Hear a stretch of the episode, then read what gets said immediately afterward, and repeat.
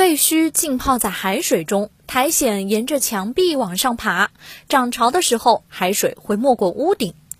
随着印度尼西亚首都雅加达的地面急速下沉，迁都成为这个国家无法回避的问题。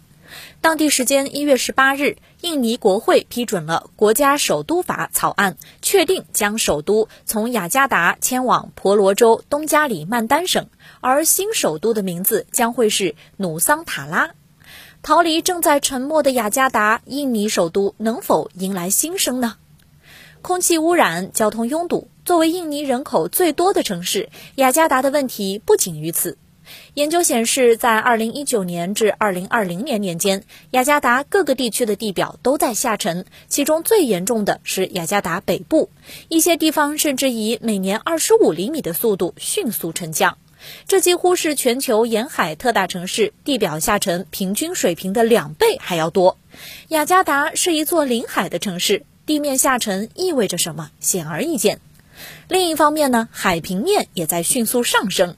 研究发现，目前海平面正在以每年三点六毫米的速度缓慢上升。最糟糕的情况是啊，到二一零零年，海平面可能会上升两米。这对于正在急速下沉的雅加达来说，显然不是一个好消息。也正是因为这些现实的原因，印尼政府考虑将首都搬离这个世界上沉没速度最快的城市。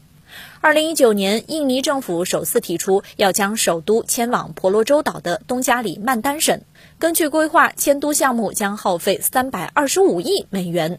印尼政府希望能够将这座新首都打造成一个世界级零排放的可持续城市，并且成为新的国家核心和经济中心。